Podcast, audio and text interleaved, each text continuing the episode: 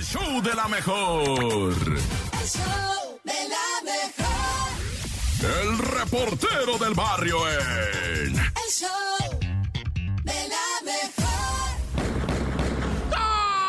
Montes, Montes, Alicantes.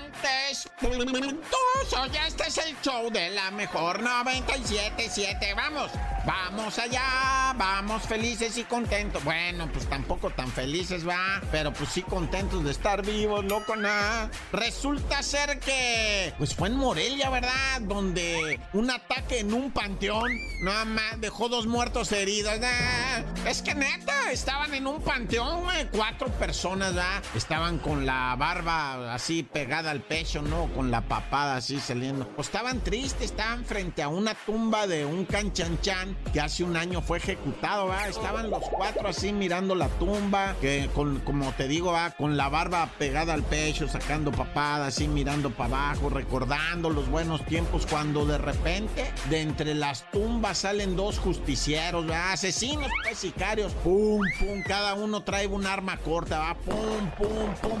A los cuatro les meten Y pues evidentemente se tiran a perder ahí entre las tumbas, se van los asesinos que los habían estado cazando, ¿no? A los, a los cuatro estos quedan prácticamente dos muertos ahí y los otros dos son trasladados pues en estado crítico, va ahí en Morelia a los nosocomios correspondientes en un panteón, güey, no, si no respetan ya ni nada, va.